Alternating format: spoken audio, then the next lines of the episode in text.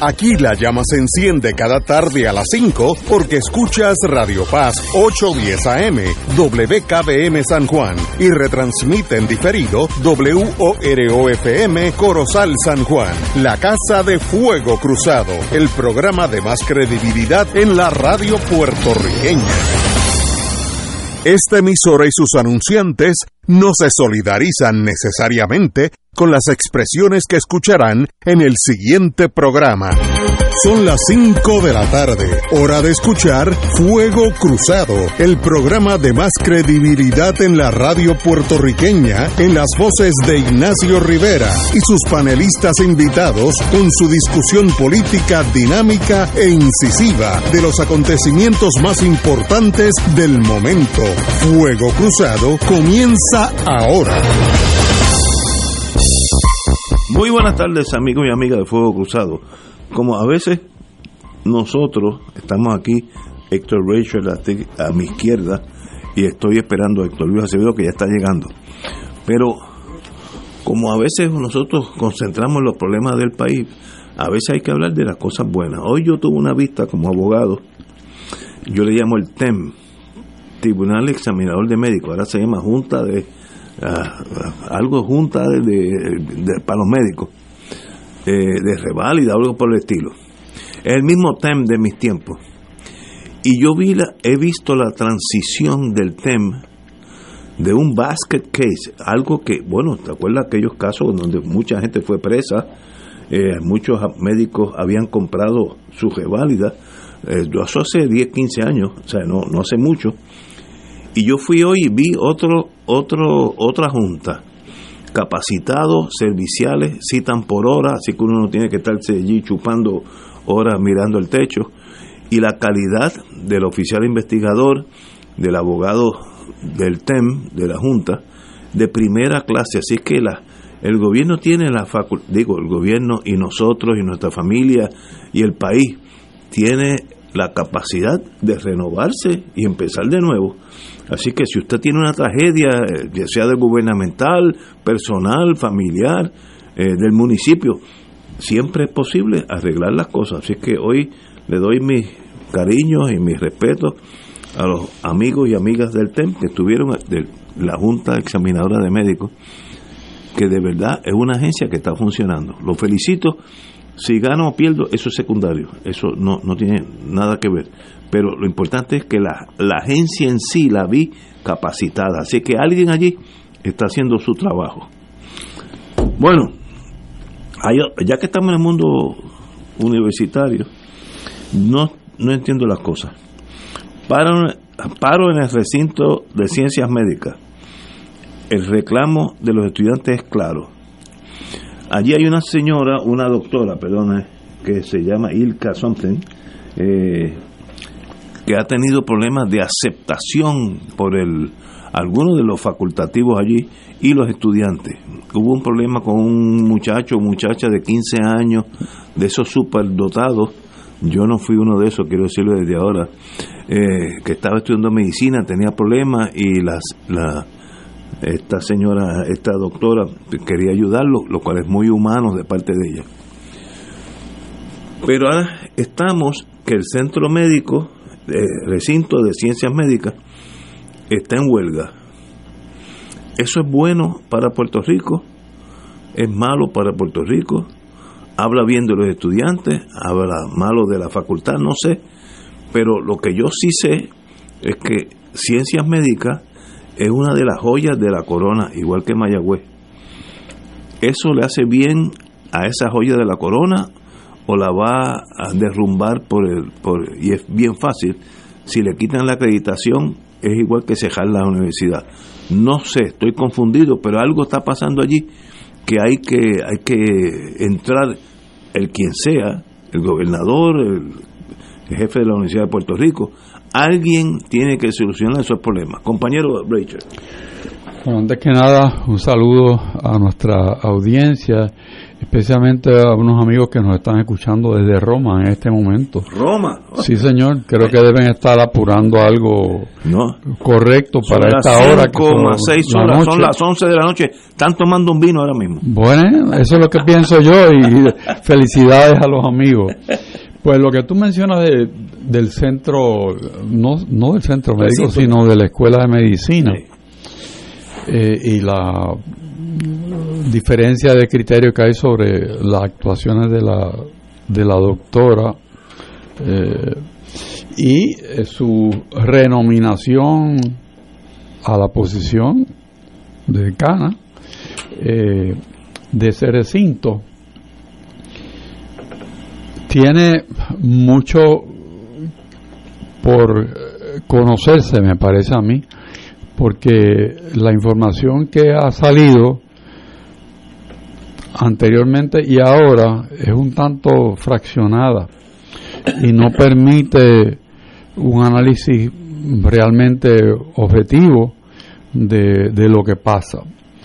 En el día de hoy, pues ha circulado una información que tú atisbas cuando en el comentario inicial que tiene que ver con una estudiante eh, joven que estaba estudiando medicina desde los 15 años. Quiere decir que es una persona sumamente aventajada intelectualmente, porque medicina a los 15 años Eso es una excepción. es una tremenda excepción. Normalmente un estudiante llega a medicina a los 24, Wow. no, a, no a, a los 14 o 15. Y tiene que ver con un supuesto favor que se le hace a esa estudiante, que al ser una persona eh, dotada, pues por la edad que tiene, posiblemente amerite que le den un acomodo muy especial para que ella pueda hacer su, su labor como persona dotada. Eh, de la información que circula en el día de hoy no, no trasciende que haya sido esa la, la situación y que ella competía como los demás estudiantes eh, para pasar los cursos y que con éxito logró terminar su primer año. En el segundo año eh, tuvo dificultades y en un- unas asignaturas eh, de las básicas pues no, no tenía un buen resultado y ese resultado pues era la opinión del decano de aquel momento que no debería eh, pasarse por alto, sino que debía ser calificado su, su examen con el mismo rigor, pero había una alternativa que es la que maneja en aquel entonces la decana hoy en día de la del recinto de ciencias médicas y le permite retirarse con una W de la de la asignatura. Quiere decir que no aparece que no aprobó la, la asignatura, sino que se retiró. Y eso permitía que esa joven pudiera seguir estudios en otro recinto médico eh, de medicina.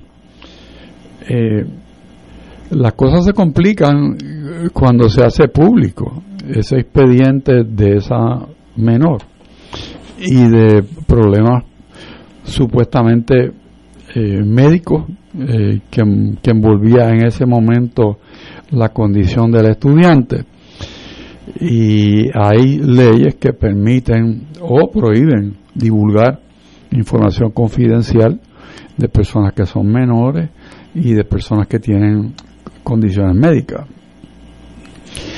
El, el tema añade complicaciones cuando eh, divulgación podría propiciar que se le retirara a la universidad eh, su standing como custodio de récords porque se ha violentado eso y las sanciones podrían ser económicas o que se les retira la acreditación como, como entidad que puede tener récords válidamente en custodia, cosa que sería igual que cerrar una operación, porque si no puedes tener los récords, pues de qué vas a, cómo vas a operar.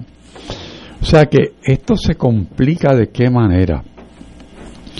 Y la pregunta es, eh, ¿cómo se puede resolver? Me parece a mí que hay personas muy talentosas en, el lado de los estudiantes, muy talentosas en el lado de la administración, el gobernador que sabe que para su candidatura, eh, que será presentada el día primero de octubre, pues no sería un buen augurio que empezara su candidatura con una, una huelga en el recinto de ciencias médicas.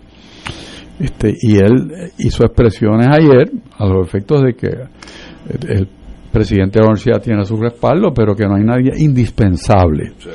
Y que si no había una solución, eh, pues que tendría que intervenir como es su obligación. Para eso es que está ahí.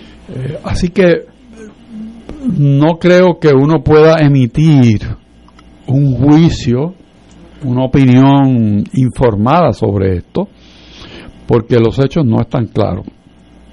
Esta información que yo comparto es información que hoy circula, eh, que han sido discutidas en programas radiales, que está eh, en parte eh, en el periódico del día, y me parece a mí que lo prudente es exhortar a todas las personas envueltas a que depongan su actitud de quién es el más fuerte y yo tengo la razón y todo el mundo está equivocado menos yo y que todo el mundo ponga de su parte y se allanen a, una discusión primero inteligente, bien intencionada, racional del tema, a ver cómo se sale de esta situación que perjudica primeramente a Puerto Rico, a la universidad obviamente a ese estudiante, porque se, se sabe, eh, porque se cuelan los nombres, eh, y no, no, es, no es un buen cóctel eh, para uno saborear con miras a los problemas que tiene Puerto Rico. Hay cosas bien importantes y una de ellas es la universidad y el recinto de ciencias médicas es sumamente importante para la salud de Puerto Rico. Mantener esa institución saludable y en cumplimiento con todos los reglamentos que le aplican es de primer orden en este país. Y vamos a pensar en, metas altas, vamos a resolver esto, vamos a dejar las cuestiones personales y las cuestiones políticas pequeñas fuera que obviamente están metidas en centro de esta controversia, bandos de políticos eh, que tratan de manipular también a los estudiantes. Así que cordura, racionalidad, buena intención, y no estaría mal echar una oración para que Dios nos ayude a resolver esto. Si yo fuera gobernador de Puerto Rico, ya hubiera recibido tú mi llamada, decirte, siéntate como árbitro y mira a ver si hay una posición que calme los ánimos, porque necesita alguien que pueda comunicarse con ambos bandos. Si no, pues el, el, que tenga la pistola más grande, y eso va a ser un desastre para todo el mundo. En la guerra mueren de ambos bandos, así que tenemos, así que usted no tiene un, un, un trabajo que estoy seguro que no sería remunerado porque yo no soy gobernador, porque necesita alguien que concilie esa fuerza que, en este momento es hasta difícil comprender cuáles son los issues. Yo admito que he sido bastante flojo como religioso, pero con la edad me ha salido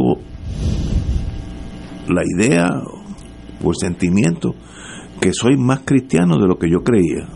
Y esto lo digo con toda la candidez.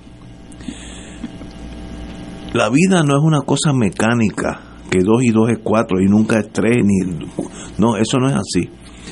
Si hay una muchacha o muchacho de 15 años, 14, 15 años, que es un genio, y usted lo admite en la Universidad de Puerto Rico, Ciencias Médicas, que es lo mejor que hay en Puerto Rico, o Mayagüez, Ingeniería, eso no es un caso más, no es una estadística más. usted tiene bajo el concepto de cristianismo que darle, darle atención especial a ella. Y si hay que doblar un reglamento un poco, pues se dobla. Porque cuando una muchacha o muchacho de 14, 15 años va a la universidad a competir con gente que tienen, los jovencitos tienen 23, 24 años, pues puede haber em, problemas emocionales muy serios que no tienen nada que ver con la ciencia ni, ni con su capacidad de ser médico, que estoy seguro con esa inteligencia ella puede estudiar lo que ella quiera. Así que en ese sentido yo le considero que aquí no se ha mirado el lado bonito, cristiano, religioso de hacer un bien. Ese no es un caso promedio. A mí nunca, eh, a mí no me, me, categorizaron de genio, por tanto yo no entré a los 14 años en la Universidad de Maryland. Entré cuando tenía que entrar a los 18. Muy bien, pero seamos cristianos con esta pobre joven, que el sistema la va a desechar, yo conozco mi gente, y en dos o tres años nadie sabe de ella y estará Dios sabe dónde. Ahora, también el gobierno aquí tiene que tomar una medida. ¿Quién manda en Puerto Rico? Eh, sé que hay un problema con esta doctora que se llama Ilka Ríos. Eh, por, por, hecho, por esos hechos que yo los considero hasta bonitos de cristianismo, ayudar a una muchacha que no estaba dando el grado. A los 14 años yo no hubiera dado un grado en medicina ni, ni estacional en el estacionamiento.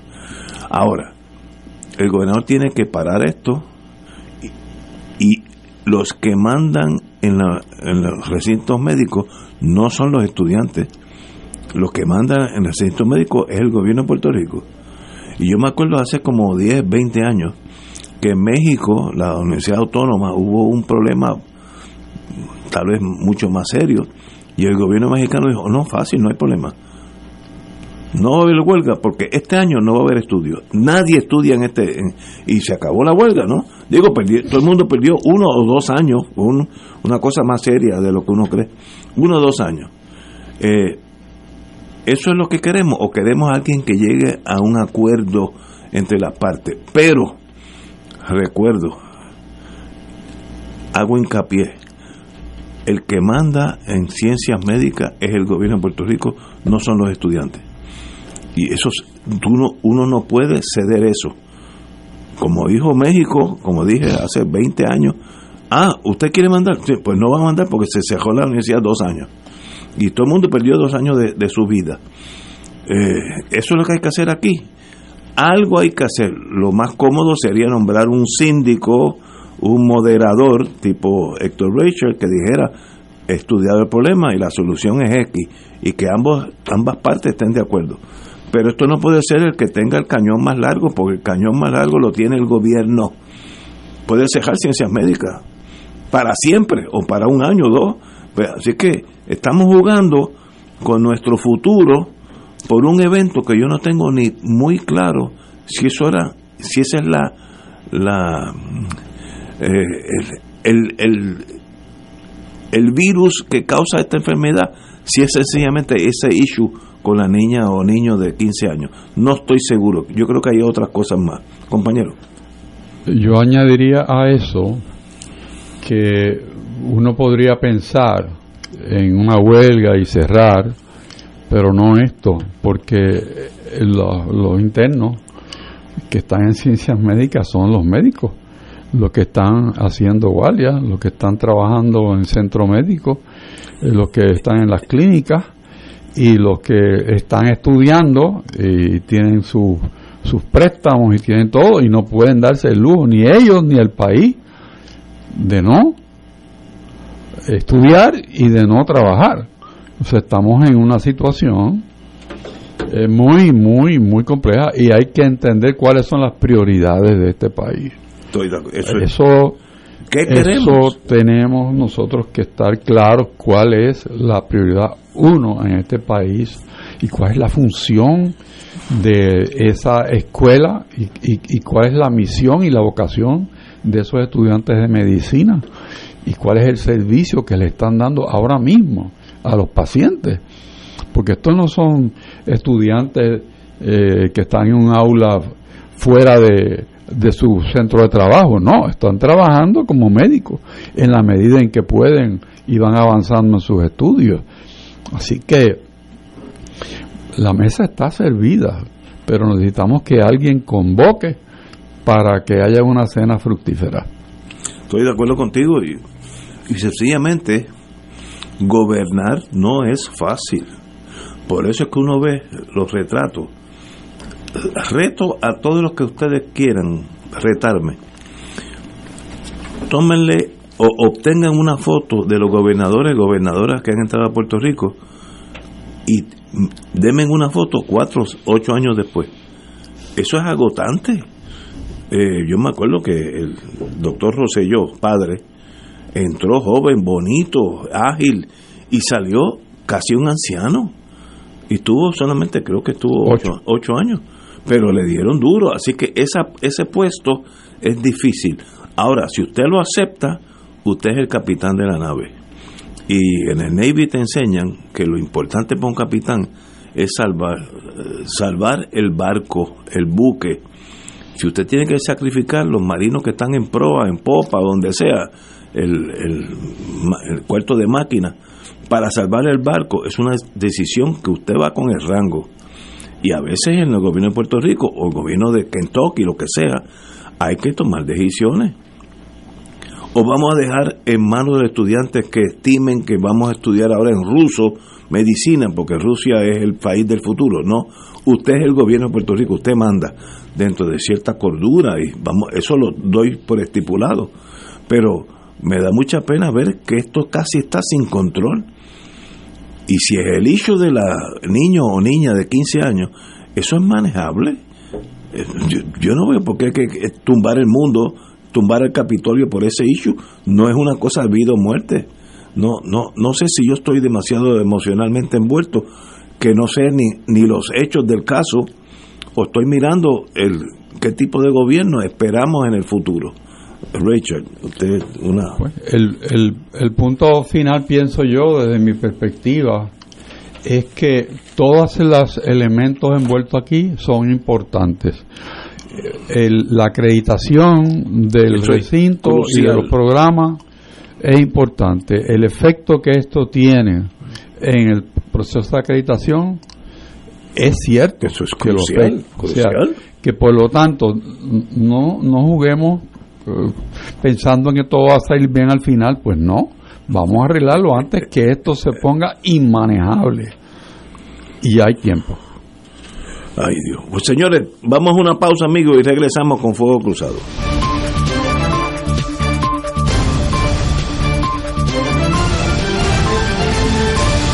Por estar con nosotros. Bienvenidos a Noticias 13 en alta definición aquí en el canal 13 Teleoro. El consorcio Luma Energy solicitó y obtuvo una segunda prórroga de parte del negociado de energía para entregar los factores de ajuste tarifario que entrarán en vigor el primero de octubre. En una escueta resolución emitida ayer, cuando vencía el plazo para la primera extensión, el negociado acogió la petición de la empresa que propuso fijar el término de entrega para mañana miércoles. Los esperamos a las 6 en Noticias 13.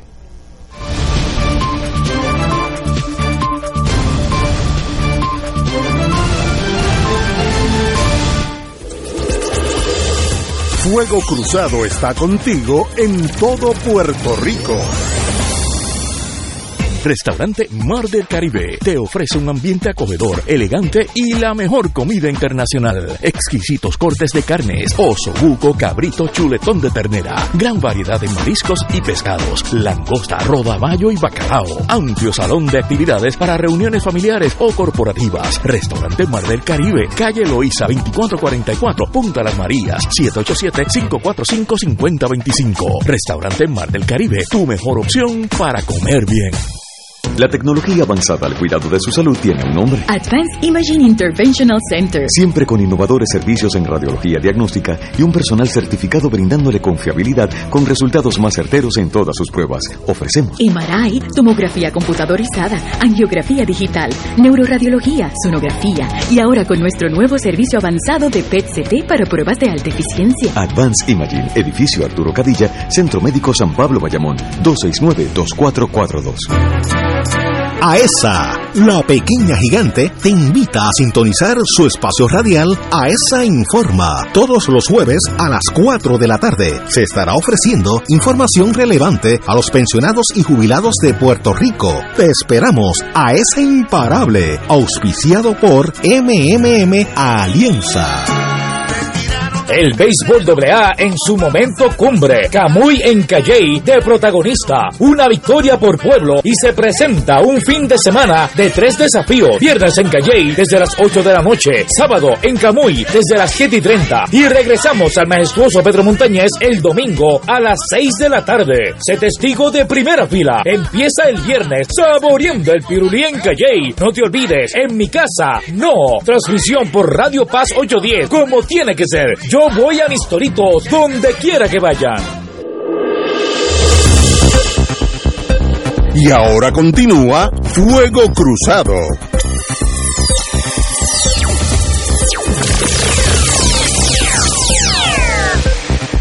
Amigos y amigas, me dice Héctor Luis Acevedo que hay un complot para no hacerlo llegar aquí, que está en un mega tapón pero que ya está llegando. Así que esos son, según yo, de la Guerra Fría, son comunistas que todavía te están siguiendo. Así que ten cuidado, que hay, entre esos carros la mitad son de la KGB. Así que eh, te esperamos pronto, querido amigo.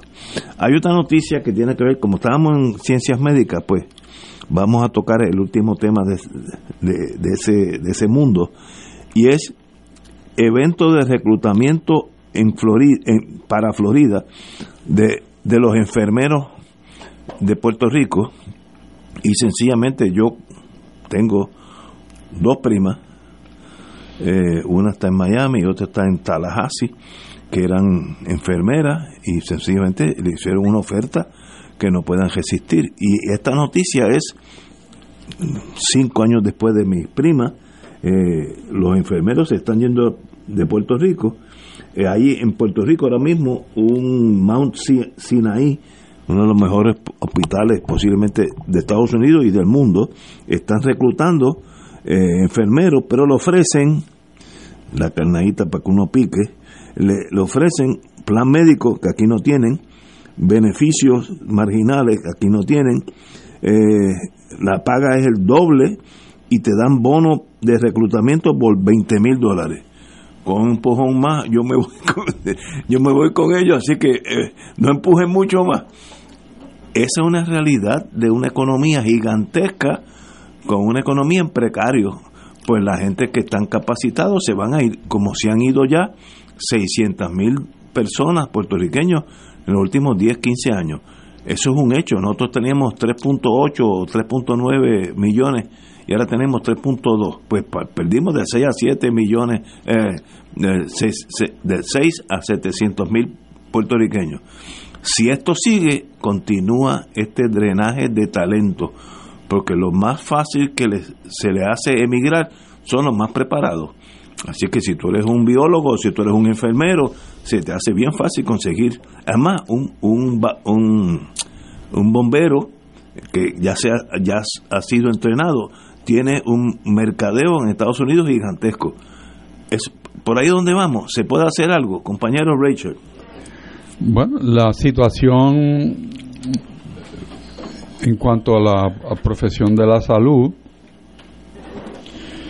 en Puerto Rico se afecta por muchas muchas cosas, ¿no? En, primer lugar, eh, ahora mismo hay una gran inestabilidad porque hay hospitales que están dejando de operar y por lo tanto se crea un desempleo, aunque de momento dicen que no, pero es obvio.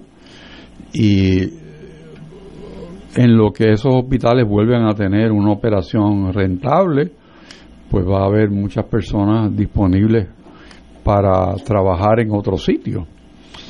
Eh, la tentación es grande y quizás lo, lo que aguanta una persona es que somos puertorriqueños, nos gusta vivir aquí y, tenemos un sistema de vida eh, que tiene su gran precio y que una vez uno sale de Puerto Rico anhela volver a, tener.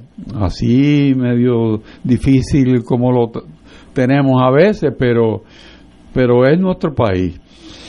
Y si tienen niños que están en la escuela y tienen amistades, pues tienen más raíces y difícil moverse. Pero si la situación es que papá y mamá no tienen trabajo y tienen educación, eh, pues obviamente van a arrancar la mano porque eso es una oferta que es muy difícil de, de no aceptar. Salvo por el hecho que te vas a mover a otro tipo de vida, por más que, que sea.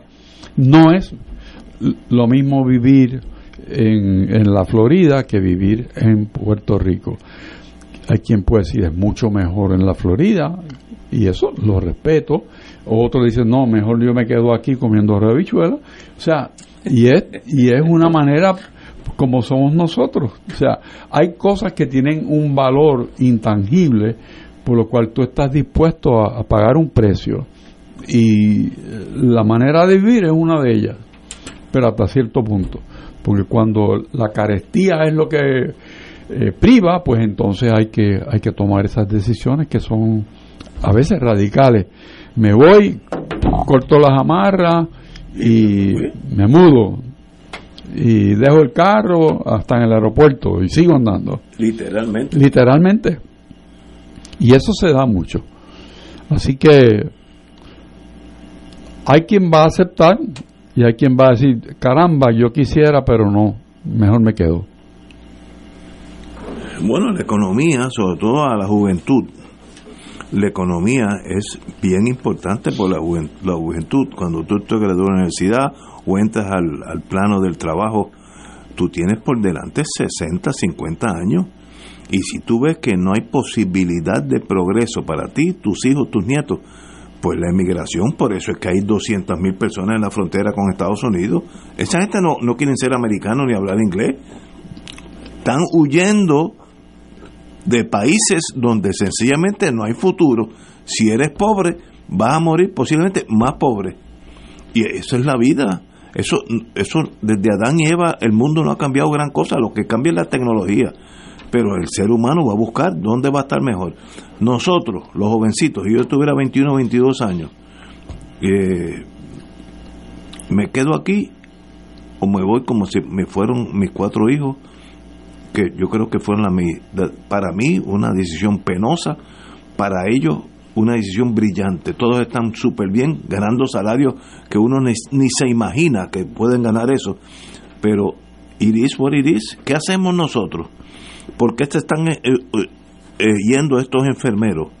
No es porque quieran irse, nadie se quiere ir de su casa con sus amigos, sus amistades, sus amores y amoríos.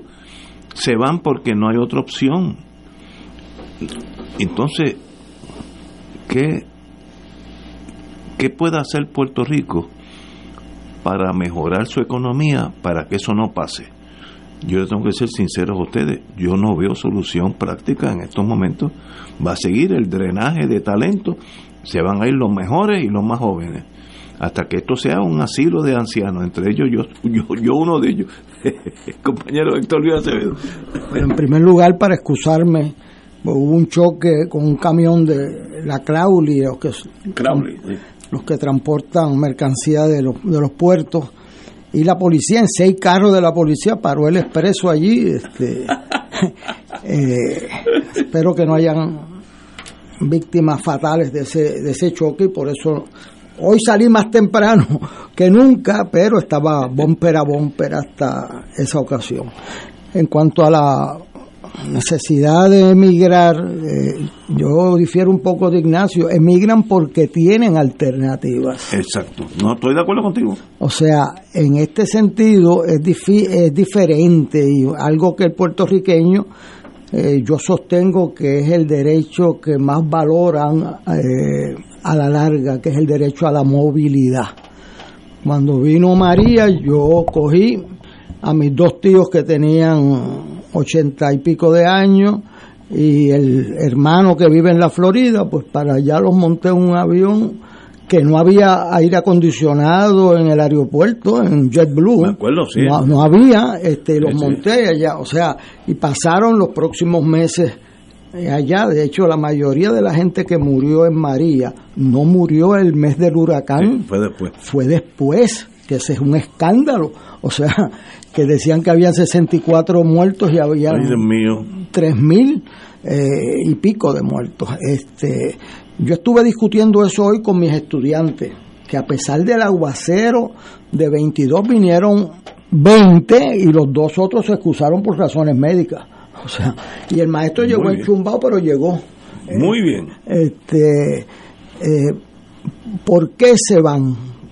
Pues por la que las que no hay una oferta para ese grupo de graduados universitarios eh, que complemente. Y entonces las profesiones más seguras, que eran las de la salud, pues tienen una situación eh, que yo no tengo todos los detalles, pero una situación explosiva. Hoy salió el auxilio mutuo a comprar por 18 millones de dólares Bayamón. el Bayamón, eh, que eso vale muchísimo más. O sea, yo le puedo decir eso, que mire, cuando vino el rey de España a Puerto Rico, vinieron los españoles a evaluar los hospitales en Sí, Puerto Rico. Eso es lo que hacen siempre. Y, o sea, pero eso no es a lo loco, así. Vino un equipo de expertos, revisaron los expedientes de educación y práctica de todos los enfermeros en emergencia, centro médico, auxilio mutuo, San Pablo. Me dijeron, centro médico no podemos porque allí tiene una entrada y una salida y si lo van a tratar de matar, cierran la entrada y la salida única que tienen y no tenemos por dónde sacarlo me sorprendió esa evaluación. Y me dijeron que la mejor sala de emergencia que había para operaciones, ellos traen un cirujano, pero para operaciones con el personal, persona por persona, era San Pablo. San Pablo, para mí fue una total sorpresa.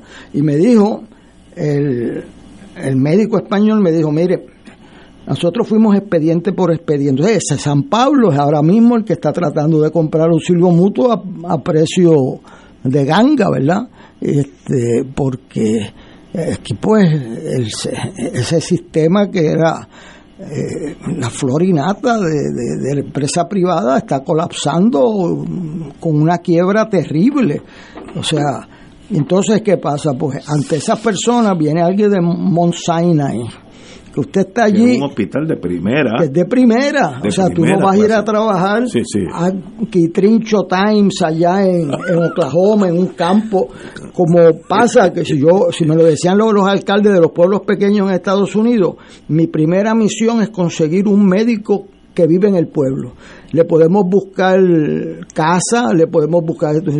Y, y no me empuje, que le busque con quien se case también, me decía. Este, porque ese era desesperado. Pero ese no es la ocasión de Monsaina y otros hospitales. no, de Lo que pasa es que eh, buscan los primeros. Y yo le hago el cuento porque cuando yo llegué al municipio de San Juan hace muchos años, en 1989, eh, teníamos el líder laboral, Radamés Quiñones, me, me dijo, eh, mire, se nos están yendo los mejores, porque están aumentando las enfermeras de sala de operaciones en tanto, y que si, bueno, yo, voy a revisar eso, y él me dice, dele 100 pesos de inmediato, alcalde, y digo, bueno, si yo no los tengo, tengo que buscar. Entonces yo fui y busqué y mandé a hacer un estudio de la competencia y eso, y le di mucho más de los 100 pesos porque me las estaban, o sea, saboteando eh, los hospitales privados, a las mejores. Entonces tú te quedas con lo que, con, con no siempre lo mejor, ¿verdad? Este, yo tengo una situación donde yo conozco cuatro médicos de la familia nuestra que fueron a hacer la residencia en Estados Unidos, porque se bajaron el número de residencias en Puerto Rico, porque los hospitales que dan las residencias tienen que ser teaching hospitals. Los teaching hospitals cuestan un montón de dinero más que los hospitales que dan servicio. Y yo lo digo porque el municipio de San Juan tiene un hospital que da residencias. Y entonces cuando vienen esas inspecciones, esos son millones de dólares que se van. Por lo tanto, al privatizar ese sector, no condicionaron que lo privatizaran y mantuvieran que eran hospitales eh, eh, de educación porque cuestan más y el resultado es que disminuyeron las residencias y van a hacer más residencias en Estados Unidos. Yo le decía, mire, yo conozco allí una familiar que es psiquiatra de niños y fue a Texas. ¿Usted se cree que los americanos que tienen 100 defectos, pero una de las virtudes que tienen es que reconocen el talento y pagan por él. Si es un jugador de baloncesto de Nigeria, allá van a Nigeria. Si, pues, ¿Tú crees que van a dejar volar para atrás una boricua que sepa español con toda la población que tienen allí de habla hispana? ¿Cuánto usted ganaría en Puerto Rico? Y te lo duplican, triplican con la mano izquierda. Pero fácil. Este, no regresaron ninguno de los cuatro que fueron a hacer residencia. Y el que vino ahora se tuvo que volver de nuevo porque dice que lo que ganan aquí, lo que tardan en cobrar, no le, allá le pagan el seguro de impericia, que eso para un, es un montón de dinero. así que eso es una situación que primero requerir, eh, aquí ha habido un, aquí dicen las autoridades que no ha pasado nada, ¿cómo es que el sistema más amplio de salud privada en Puerto Rico colapsa? Con los fondos federales yo que no tiene. Entiendo, yo no entiendo eso. Porque, ¿Cómo es que sucede eso? Bueno, bueno, tú oyes la explicación y se fueron endeudando, menos pacientes, yo no sé, eh, alguien calculó mal. Y, y, entonces, ¿cómo es posible todo el sistema de salud de Puerto Rico está ahora dependiendo de la empresa privada? Eh, salvo el centro médico y los dispensarios que quedaron. Eh, y eso pues resultado de eso es que no hay donde caer para atrás. O sea, por eso estos asuntos privados a mí me, me sorprende que lo cojamos como una noticia de mediano alcance. El resultado de eso es que hay menos ofrecimiento de salud con el mismo dinero que los teníamos y la aprobación por el Congreso de los chavos del Medicaid y todo. Y sin embargo, están colapsando los hospitales. Si usted es enfermero de un hospital que podría verse en esa situación y le hacen una oferta en Mount Sinai, que es un gran hospital. Es de lo mejor del mundo. Y entonces tú, eh, pues, o sea, y tienes familia allá o tienes amigos, le tiemblan las, las rodillas a cualquiera y yo lo puedo entender, aunque eso nos pone en una situación más delicada que nunca. Y eso requiere que las mejores cabezas de Puerto Rico tomen en serio ese problema. Yo lo veo como algo que, mira, cerró San Pablo, están vendiendo San Pablo, están vendiendo esto, pero es que eso no es así, porque el servicio primario a la gente, ¿dónde está? Este, y entonces se siguen yendo los profesionales, la ley esa del 4%, que es muy buena, no la están usando tanto. Entonces, lo más que molesta a los médicos los planes de salud. Usted va a un médico, un dentista y tiene que escuchar las cosas. O sea, yo veo lo que me llega a mí. Uno facturó 40 dólares y le pagaron 8 dólares. Pues eh, eso no. Eh, le, le revisan eso. Yo tuve un familiar muy cercano a mí que le dio cáncer en Boston y fuimos al hospital allí. El oncólogo le mandaba hacer PET scan cada dos, tres meses, cada sin temor ninguno a los planes. Aquí te preguntan cuándo fue el último. Uno al año, creo que es. Uno al año, imagínate. Entonces, pues, eh, o sea, yo no me atreví ni decirle eso a un oncólogo allí porque ellos dicen, pero ¿y cómo yo voy a saber que progresa o que tengo un problema adicional? Ellos no, o sea, no se atreven los planes meterse con los médicos así como lo hacen aquí. Esa es una situación explosiva. Yo invito a los candidatos a gobernador a que recluten unos grupos de trabajo, que se hablen entre sí y vamos a ver si tenemos una oferta para el país que como dice alguien hoy no produzca un consenso porque todo el mundo quiere la mejor salud este, y, se, y la, esa batalla la estamos perdiendo y eso requiere que las propuestas que vengan digan de dónde los van a sacar el dinero para parar ese deterioro. Compañero Richard. Bueno, para complicarte el día un poco. Ustedes tienen esa habilidad que yo salgo aquí deprimido totalmente. El, el tema del financiamiento de la salud en Puerto Rico, pues obviamente es un problema público pero la manera de prestar el servicio es privado. ¿Okay? Estamos hablando de vital, no estamos hablando de los planes de salud privados. Tienes que hay una inyección de fondos que viene de Estados Unidos para ese para ese plan y cuando se, se le da a, a Puerto Rico esos fondos, pues no son equiparables esos fondos que se le dan a Puerto Rico con los que se utilizan en Estados Unidos para el mismo propósito. Porque de alguna manera se piensa que aquí los costos son menores y se le asigna menos dinero por procedimiento a los médicos que atienden la población que está servida por ese plan. Quiere decir que lo que cuesta, digamos, eh, 50 dólares en Estados Unidos, aquí tienes que hacerlo por 27 o, Sí. o 30 pesos. Y entonces no todo eso es para el servicio, sino hay entonces la cuestión administrativa del administrador del plan y el beneficio que tiene que tener el plan de salud. Aquí nosotros, dentro de lo que es el plan vital, no es plan vital el que corre plan vital, son compañías de seguro que cobran, obviamente, por ese trabajo y administran esos fondos de tal manera que ellos le puedan sacar el mayor beneficio. O sea, que tener los fondos en las arcas de las compañías les da el uso de ese dinero si no pagan. Fíjate qué interesante. Si tú tienes dinero y no pagas, obviamente tienes dinero. Te sobra dinero. ¿verdad?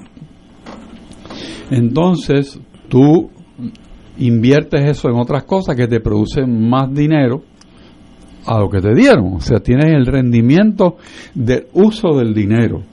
Y entonces calculas que vas a dejar de pagar, en vez de a los 10 días, vas a pagar a los 30 o a los 40 y estás usando 30 días de los chavos que de otra manera hubieses pagado.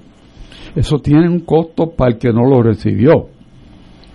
Porque esa persona tiene que pagar agua, luz, celular, sueldo, Seguro renta, social. seguro social, seguros y todo.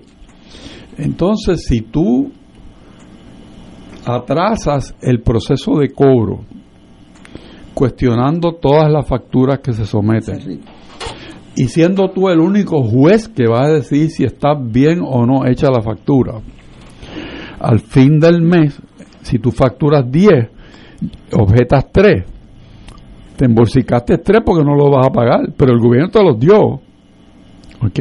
Y al hospital y al médico son 7.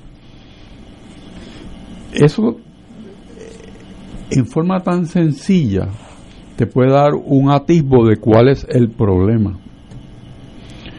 Como los hospitales son privados, pero el plan es público. Y el plan público no es el pagador, ni es el administrador, sino que tiene Un intermediario. intermediario. Pues se te va un pedazo bien interesante de la estructura de fondos que tendrías para atender finalmente el pago por los servicios médicos. Tienes dos puñaladas. Una, que estás cobrando menos por algo que vale más. ¿Ok?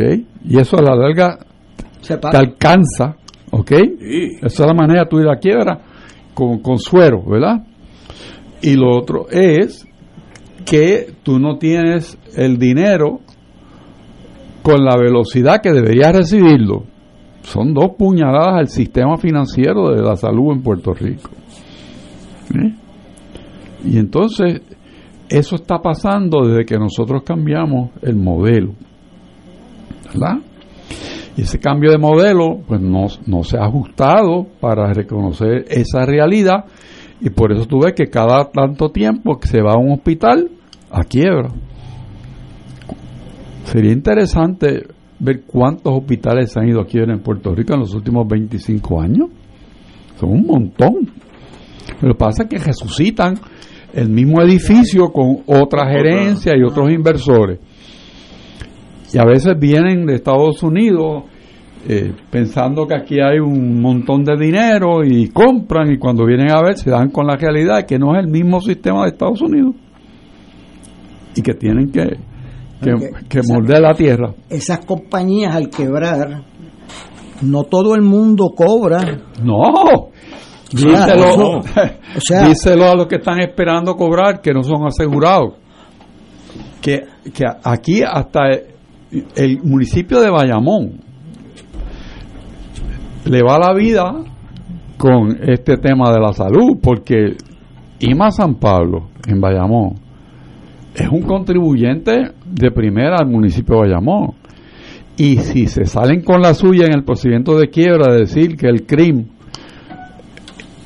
no tiene su hipoteca legal que le permite cobrar antes que la hipoteca del banco, pues ¿para qué te quiere? O sea, que la cosa aquí es bien complicada, bien complicada. Y estas cosas pasan y cualquiera que conoce se desespera, porque sabe que un Puerto Rico mejor es posible. O sea, yo repito eso.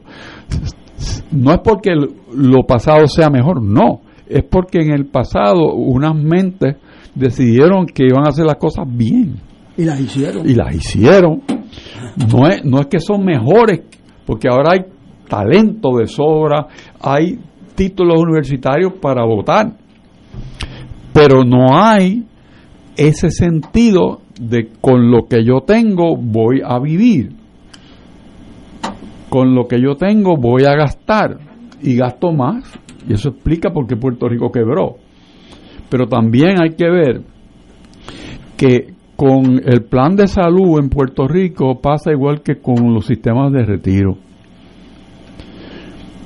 No se tiene conciencia de que cada vez que tú aumentas los beneficios, te aumentan los costos.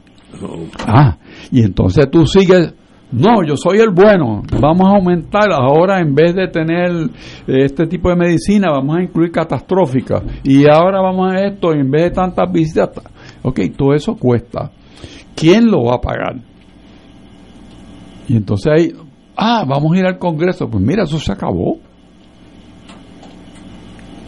Nosotros no podemos seguir pensando, seguir regalando a cuenta de la TH de otro. Máxime cuando tenemos una situación que teniendo fondos aprobados, no los usamos, no los gastamos y vamos a pedir más. Eso es increíble. Y eso se acabó. Pero es que no es que pasó hace tres meses, es que si lo ves en el periódico esta semana, la agencia que tr- tramita cómo se corren los fondos en Puerto Rico, que antes era el banco, y ahora es el Coltré, ya está. Pues tiene que devolver el dinero porque no se ha utilizado, ni se ha grabado, ni se ha puesto en condiciones de ser utilizado. Más de un billón de dólares. Eso no caben aquí en billete 20. Bueno, entonces cuando, cuando estabas diciendo, Ignacio, ¿qué pasó con esto? Pues mira, esos son algunos de los elementos. Entonces, ¿qué tiene que ver los fondos federales? Bueno, los fondos federales es lo que está establecido que mantiene esta economía en positivo. ¿Y sabes qué? Con el aumento que ha habido en los intereses, el descuadre en el presupuesto de los Estados Unidos y la provisión del gobierno de Estados Unidos de parar, de parar, aunque no quitar, sino parar la desembolso de fondos. Nosotros vamos a ir a una recesión en vez del 2028, la vamos a estar viendo ya el 2026. Por una recesión sobre la recesión que tenemos. Bueno, bueno, ahora mismo estás en positivo. Sí. Ahora mismo estás No es en positivo. Porque son los fondos federales. Por eso, Ah, por, bueno, pero- por el- eso es- por la circulación de los fondos Sí, sí. federales. Pero eso no es de- eso no es perenne, eso es un, un hipo en, en el cuerpo de uno, un hipo, un momentito, y luego, O- o bueno, ¿qué, qué hacemos después que se acabe esto? Bueno, pero lo que pasa es que si tú sigues montándote en la esperanza de que siempre van a venir fondos Ah, bueno, federales, y ese es el, el, el vamos a llamarle, el anzuelo de campaña. Yo te consigo más chavos federales y ese es el modelo. Pues mira, estás abocado a hundirte más y más porque no va a ser así. La economía de los Estados Unidos ha crecido y ha tenido un buen desempeño, pero lo que es el costo energético ahora mismo en Estados Unidos, el aumento en la gasolina, viene el invierno el consumo de combustible es mayor, los intereses van para arriba, Y entonces tienes inflación. Y nosotros cuando allá le da un poquito de catarro nos da pulmonía, porque somos una economía dependiente y eso lo tienen que ver todos los candidatos de están sacando pecho. No, que yo voy para adelante. Bueno, papá, cuéntame cómo es que tú vas a manejar esto. ¿Cómo es que se va a hacer eso? Sí, sí, ¿de dónde vas a sacarlo? ¿De dónde vas a sacar? ¿Cuál es tu plan? Porque no puede ser que sigan colapsando las instituciones de salud. Y déjame decirte, y tú verás que yo siempre soy trayendo escenarios un poco este, un poco halagüeño, pero las compañías grandes que quedan en Puerto Rico hacen sus evaluaciones de cuán rentable es operar en Puerto Rico constantemente, y eso tú lo sabes mejor que yo. Eso es así. Después del huracán que estamos, entre comillas, celebrando en el día de hoy, todas las compañías han hecho una evaluación de riesgos de operar en Puerto Rico. ¿Por qué? Porque aquí se paró el aeropuerto, separó el, los puertos, separó las comunicaciones por unos cuantos días. Y eso tuvo un costo espectacular para esas compañías que ganan el dinero por segundo. Así que calculan los, el rendimiento por segundo que pasan, ¿verdad? Y todos escribieron que en Puerto Rico es un problema los huracanes, que es un problema los aeropuertos, que es un problema lo marítimo, y no te extrañe, ya, ya, hay una compañía bien grande que anunció que se va, para que se nos olvida. Las demás van a empezar a decir lo mismo, que van a buscar un sitio donde haya más seguridad de operación. Eso es para la manufactura fuerte, ¿verdad? O sea que, que nosotros tenemos que entender que el Puerto Rico que tenemos es distinto y que, y que los que piensen en el país, piensan en el país, tienen que saber cuál es la realidad de nuestra economía, cuáles son nuestras fortalezas, que hay muchas, pero cuáles son nuestros problemas y de paso saber cómo los vamos a resolver. Porque en la medida en que nosotros comunicamos, tengo un problema, pero tengo la solución, el que está diciéndote, mira, me oye, no, espérate, si tú lo arreglas, yo me quedo. Pero tú escuchas solución, no. Tú lo que solicitas, es, escuchas, es un chihichija. Y mira, para un inversor, un chihichija, eso es como, como montar un guineo. Ellos lo leen rápido. Por eso, o sea que vale la pena parar y pensar qué es lo que estás haciendo. Y eso no se está haciendo. Bueno, yo espero que alguien lo esté ese análisis. Bueno, yo creo que hay que forzar a que ese análisis se haga. lo hagan y lo hagan responsablemente. O sea, este país vive una situación donde los médicos se están yendo donde pelean con los seguros y que aquí hacen una encuesta de cuánto es el, el ambiente de lo para pagar eso y entonces pues es mucho más bajo, pero tú no puedes hacer una encuesta por eso. Segundo, hay un problema de prioridades. ¿Cómo es posible que los planes privados estén pagando barberos, beauty parlors, jardineros, plomeros? Cortar la grama. A cortar la grama de Ignacio que vive en un condominio y la tasa para los médicos es bien baja. Da vergüenza. Entonces, hay un problema de prioridades. O sea, ¿cómo tú transmites? Eh, ponte en este plan que te, que te pagamos un jardinero, que te fumigamos la casa. Pero si esos chavos son para la salud, este, bueno, tú puedes hacer una definición de salud que incluya todo, pero la prioridad es que se nos están yendo los especialistas y los médicos y los enfermeras y enfermeros y eso eso no se corrige con un anuncio en la televisión. con un discurso, no, eso no, eso es sentarse y ver cuál es el futuro de todos nosotros. Y eso no es fácil, eso no es... Eh, es más fácil decir, tenemos dinero de FEMA que nos que sobra, así que todo está bien. No, y de todos los fondos federales recibimos más que nunca. Sí. O sea, no solamente de, de FEMA, No, de todo. de todos los demás. Y entonces, pero ¿cómo es que tú le metes todo ese dinero y se está colapsando el sistema? Y el que crea que no se está colapsando, abre el periódico hoy y vea que por el hospital, que usted tiene que ver cuánta gente han cogido los mejores servicios allí, están dando 18 millones de pesos. Eso vale el edificio. Guíe por las carreteras de Puerto Rico y uno se va a dar cuenta que algo está mal porque están llenas de boquetes en la capital. Esto no es en Antofagasta, Chile, en un barrio allá, no. Esto es aquí, entre San Juan y Río Piedra. Usted va a ver boquetes en la carretera. Algo está malo. Tenemos que ir a una pausa, amigo.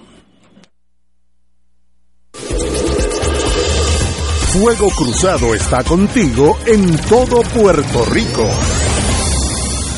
Atención, solicitamos su ayuda para los gastos médicos de Hilda M. Martínez, quien está encamada por artritis gotosa, la cual afecta el área de las rodillas y piernas, lo que le ocasiona dolor incapacitante. Además padece de lupus antifosfolípido y otras condiciones de salud. Martínez viajó a Estados Unidos en busca de más alternativas en el Temple Health Hospital de Filadelfia, donde no ha podido ser atendida por no tener el plan médico aprobado. Ante esta situación, acudimos a su generosidad para que Hilda tenga los recursos que le devuelvan la salud que tanto anhela. Para enviar tu ayuda, puede comunicarse al 787-939-8016, 787-939-8016, ATH móvil 787-529-8621, 787-529-8621 y PayPal Martínez Hilda 0513 arroba gmail.com. Su donación es bien importante. Su donación salva vidas. Esto ha sido un servicio público de esta emisora.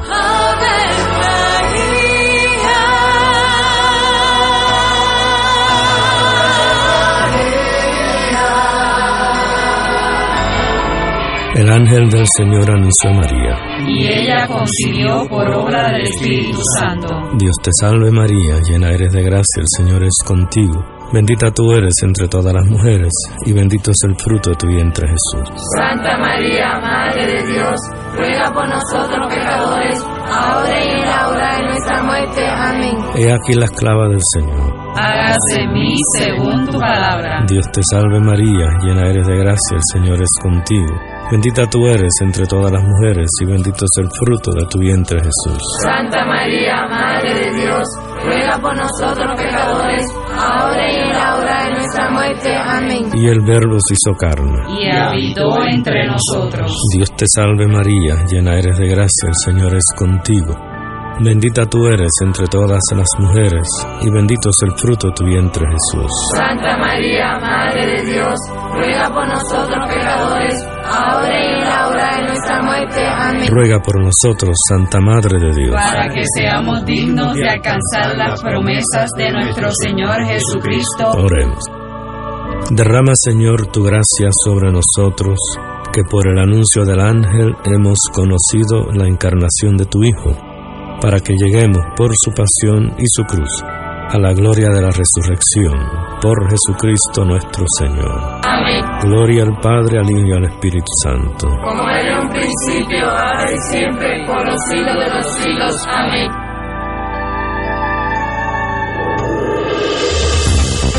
Aquí la llama se enciende cada tarde a las 5 porque escuchas Radio Paz 810 AM, WKBM San Juan y retransmite en diferido WOROFM Corozal San Juan, la Casa de Fuego Cruzado, el programa de más credibilidad en la radio puertorriqueña.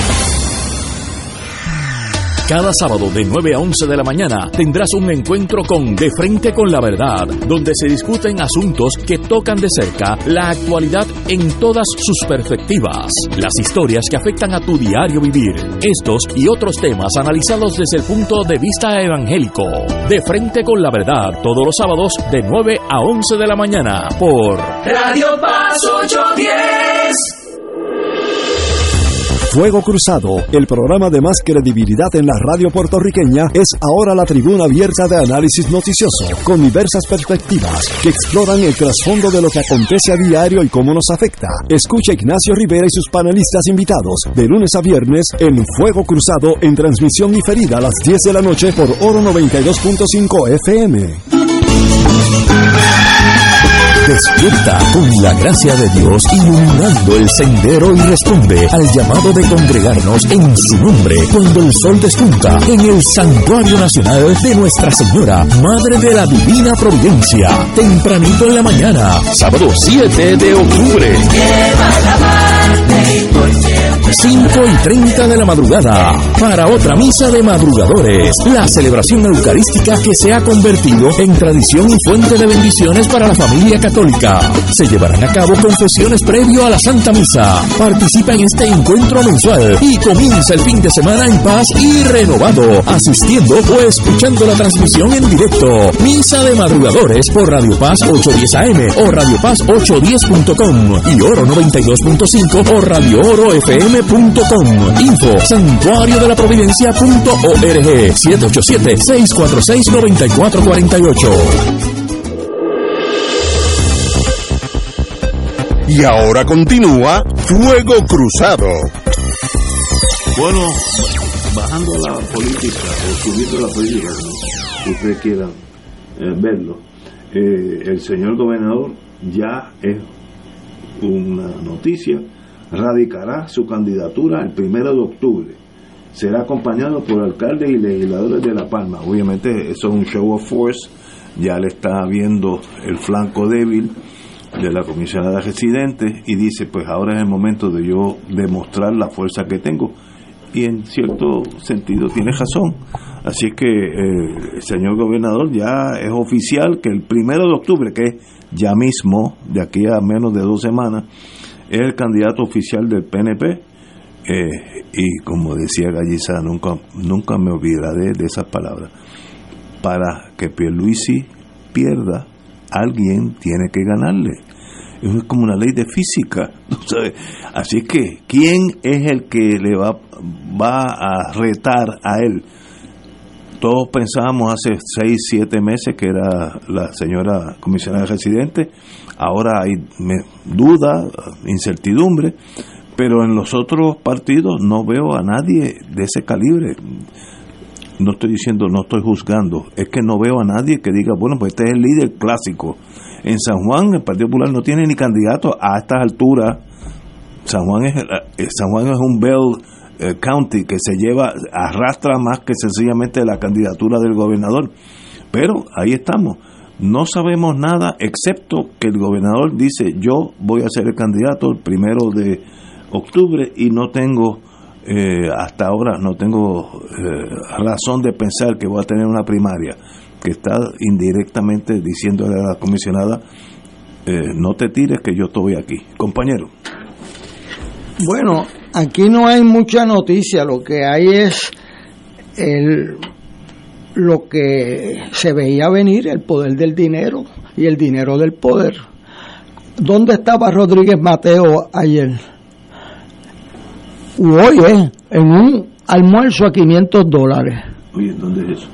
Ese es el que tiene la confrontación con la periodista del Canal 2 este porque ella le pregunta que ¿sabes? esto no son horas laborables o qué sé yo él se molesta porque él era el candidato y que estaba en un asunto ahí con porque él es médico y era candidato en el distrito de Guayama y fue candidato al Senado también y senador eh, Pierluisi tiene un problema pero lo está resolviendo tiene el problema de que nadie que yo conozca está satisfecho con la administración, ni, Ignacio siquiera, que siempre es tan buena gente con la gente. Yo le voy a hacer dos o tres preguntas, fíjate, él sacó los hoyos hoy, pero lo de salud es un problema mayor para el gobierno. Reciben más fondos, los americanos tienen que decir, pero si te dimos los 400 millones de eso y te damos para el otro, ¿y cómo es eso? Que tienes una crisis en salud. Este, yo tengo aquí dos tablas que me mandó el alcalde de Villalba, eh, que los fondos federales no los han podido usar efectivamente al día de hoy en, en educación, en otro. Entonces, pues, este, o sea, ni los que quieren ayudar pueden ayudar a, una, a un gobierno así. También estamos viendo lo que pasó hoy. Nombramientos a dos eh, personas del Departamento de Educación, uno de ellos que tiene relación con lo que está pasando en ciencias médicas, uno de ellos lo votaron porque fue el famoso amigo de Ignacio que vino y dijo, ah, no, no, esos premios, ahí incluye gente que no son PNP en esos premios, ¿cómo es posible que, que no se lo den a PNP eh, si nosotros ganamos las elecciones? Rayaba en lo increíble. Es increíble. Raya en lo increíble. Entonces el secretario dice, mira, pero es que eso viola todas las leyes y todos los derechos, y que yo, ay, qué sé yo. Entonces vino y lo votó. Y entonces el gobernador vino al otro día y le dio públicamente, el gobernador Pierluisi, eh, de los cuatro millones de pesos que ya levantó, que lo nombró entonces subsecretario de Obras Públicas. Había un incumbente allí, lo sacaron. O sea, aquí no hay piedad con nadie. Lo sacaron, que ahí viene el que votaron ayer de instrucción. Lo mandan a justicia, un caso claro de discrimen político. Tan claro que el secretario PNP de la agencia lo tuvo que votar y justicia no encontró evidencia. Eso es, o sea, yo no sé cómo uno puede encontrar evidencia si no la busca. Eso, eso lo deben dar en primer año de leyes. Este, pero el amigo secretario de justicia no encontró evidencia en Aguadilla no encontró evidencia del bitumul en San Juan, con dos representantes y un candidato, alcalde, no encontró evidencia, o sea, eh, y ahora pues no hay evidencia también para una persona que el secretario de su partido lo votó porque no podía sostener esa posición. Y entonces, ¿cómo le pagaron a ese secretario? Lo votaron un día y se retira hoy. O sea, no es que al fin de mes que presentaste la renuncia, no, no, recoge que te vas hoy, hoy. Este, entonces, pues eso tiene razón cuando los estudiantes dicen, bueno, la política no puede guiar, eh, la política partidista, o sea, en los míos, no puede guiar educación, tanto educación en el departamento como en la escuela de medicina. O sea, eso, eh, de hecho, la primera batalla de don Jaime Benítez, eso es bueno recordarlo en estos días al amigo Ferrao, fue porque el Partido Popular en Mayagüez quería designar al, al subrector, que es el que gobernaba ahí, en Mayagüez. Y don Jaime cogió un maestro de ciencias naturales de San Juan y lo mandó para allá. Entonces hicieron una huelga. Y claro, la huelga se disolvió, ahí sale en el libro de Hernández Agosto, porque don Jaime cogió todos los que no iban a clase y lo mandó al servicio selectivo. Y cuando recibieron la notificación que le iban a dar uno A, que es que va para la guerra, como que la, perdió fuerza, dice Hernández Agosto, la huelga rápidamente. ¿no? Pues, y don Jaime, por la misma, eso fue en el 42 y 43. Y después lo votan en el 71 porque le querían nombrar en Mayagüez también al rector.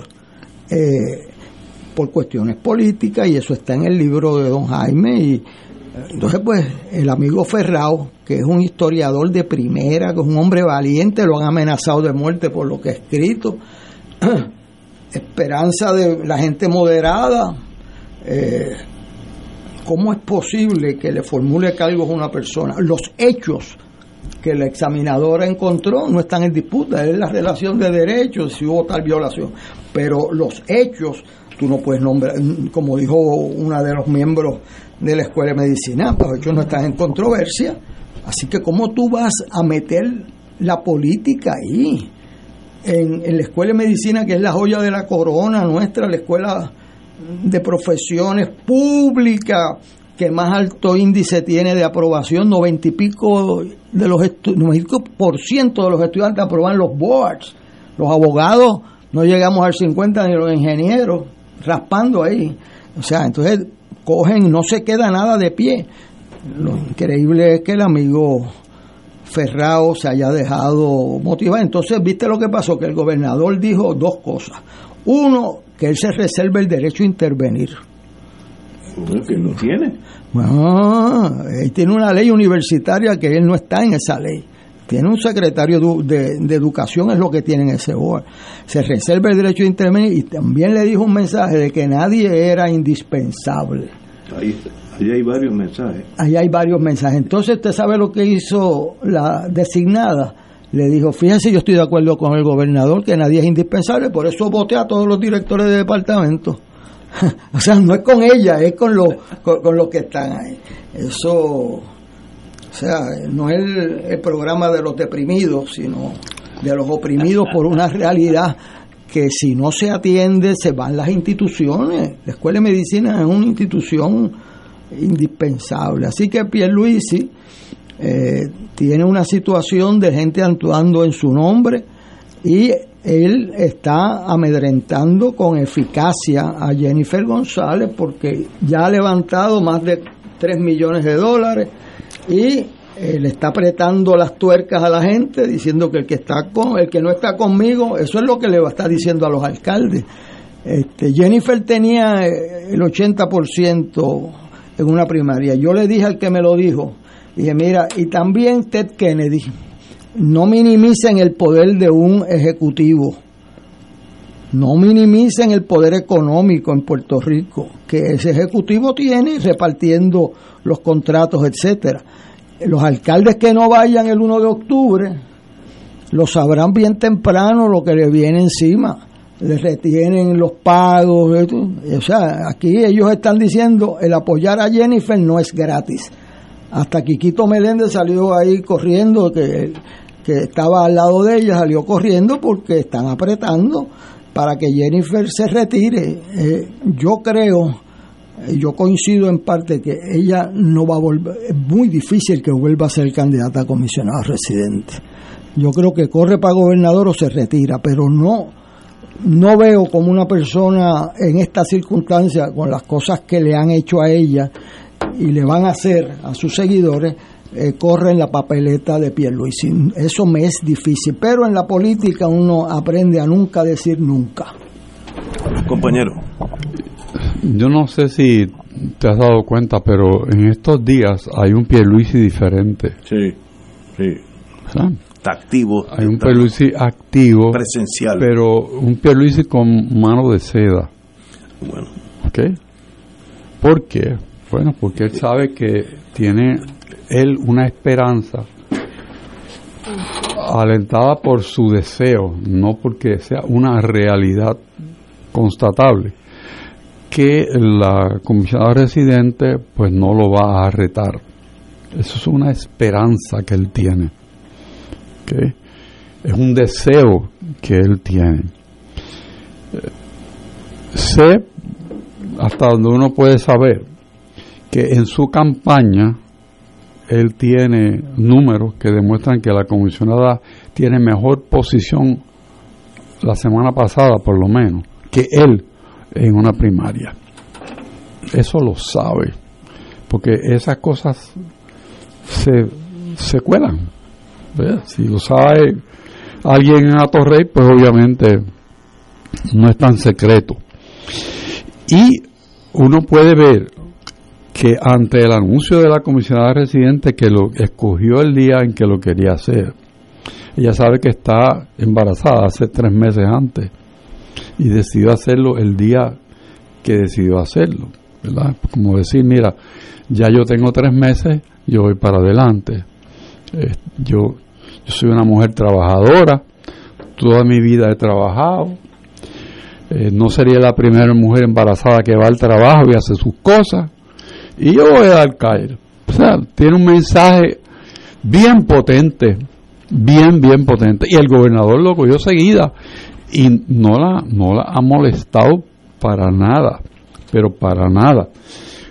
Yo estoy seguro que hay una cantidad de emisarios eh, trabajando que, que son increíbles y buscando de todas maneras para que ella recapacite, tiene muchas razones para decir no voy, porque la misma, el mismo cuadro de que voy porque voy para adelante porque soy mujer trabajadora, puede ser pues mira, no puedo porque estoy embarazada y tengo que dedicarme a, a mis criaturas, que son dos. Tiene validez en ambas expresiones. Por eso, tiene dos. Tiene negativa, tiene validez. Pues te digo que tiene, tiene dos opciones muy interesantes de aquí a la semana que viene. Muy interesante. ¿verdad? Entonces, el gobernador jugando, entiendo yo, una estrategia, a mi juicio, correcta. No la va a empujar directamente, no va a decir nada. En Puerto Rico, en primer lugar, eh, manejar una campaña contra una mujer es difícil, más difícil es contra una mujer embarazada, porque en una primaria la campaña tiene que ser negativa. Y entonces, ¿qué tú haces? Tú vas a decir qué de una mujer que está gestando. ¿Qué tú vas a decir? ¿Qué tú vas a decir de ella? Que no, que no es esto, que es lo otro, que, que es un- una persona de, de mal carácter, que te, te va a decir, bueno, pero tú no te das cuenta que esa mujer está encinta. O sea, es el subconsciente de la gente y el gobernador lo sabe. No, no se va a arriesgar. exacto. No se va a arriesgar. ¿Cuál tú ves que va a ser la táctica de Peluisi de aquí a... Yo creo que va, que él haciendo dos cosas muy bien. Uno es levantando más dinero. Que tiene un montón. Bueno, pero nunca suficiente. más dinero. Necesita 10 millones por lo menos para, para la silla de verdad, ¿ok? Y lo otro es buscar puentes.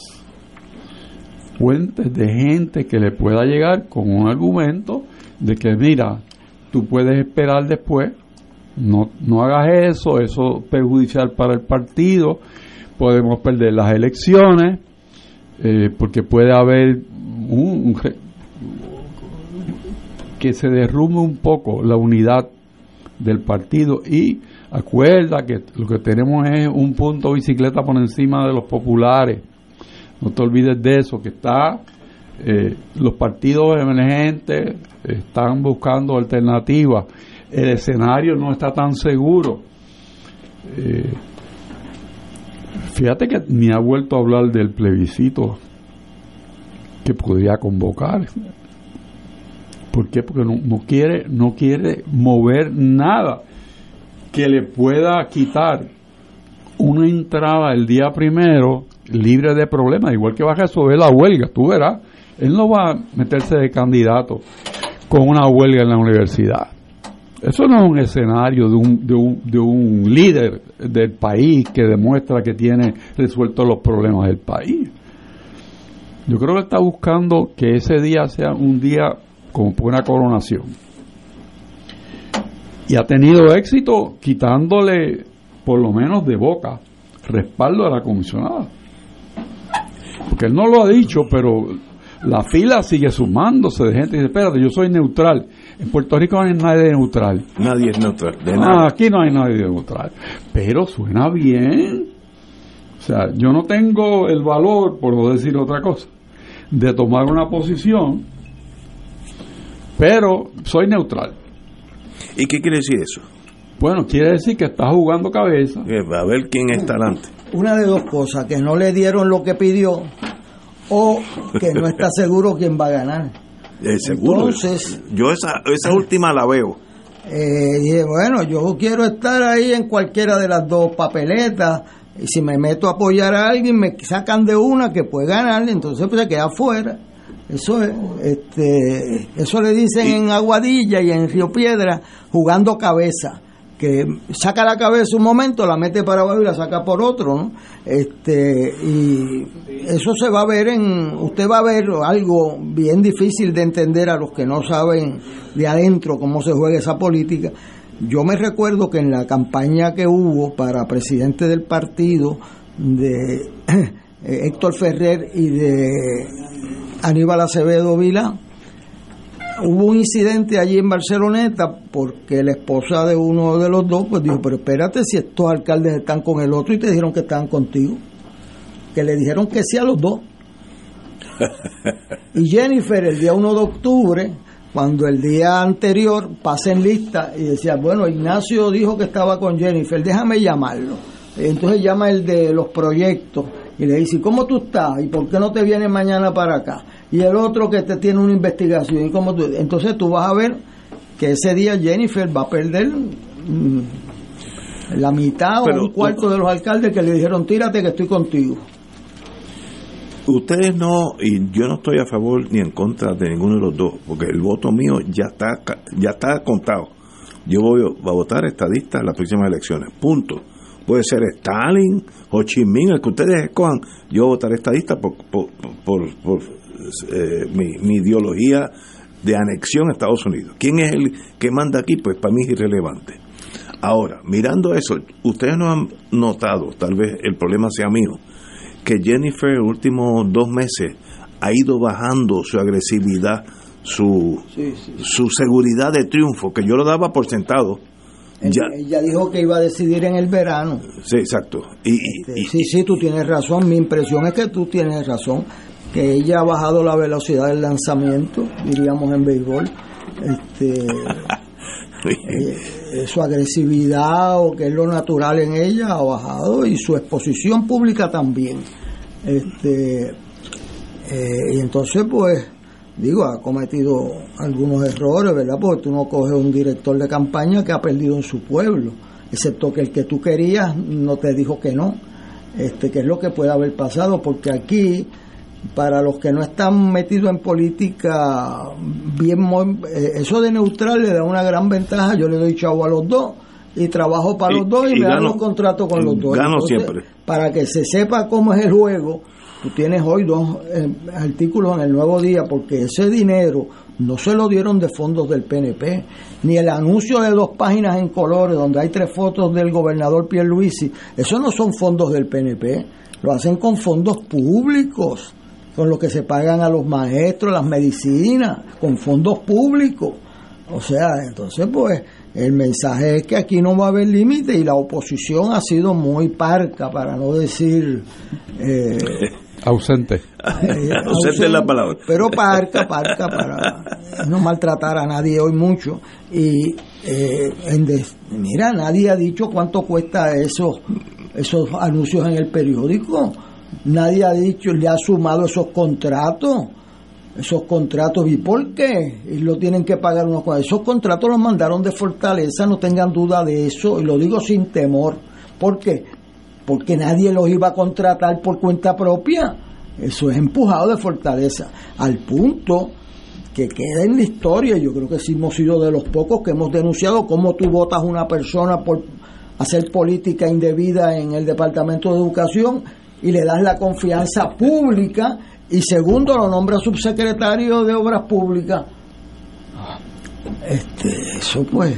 No, y, está todavía en licencia del Departamento, de, Educación y de contratista ahora.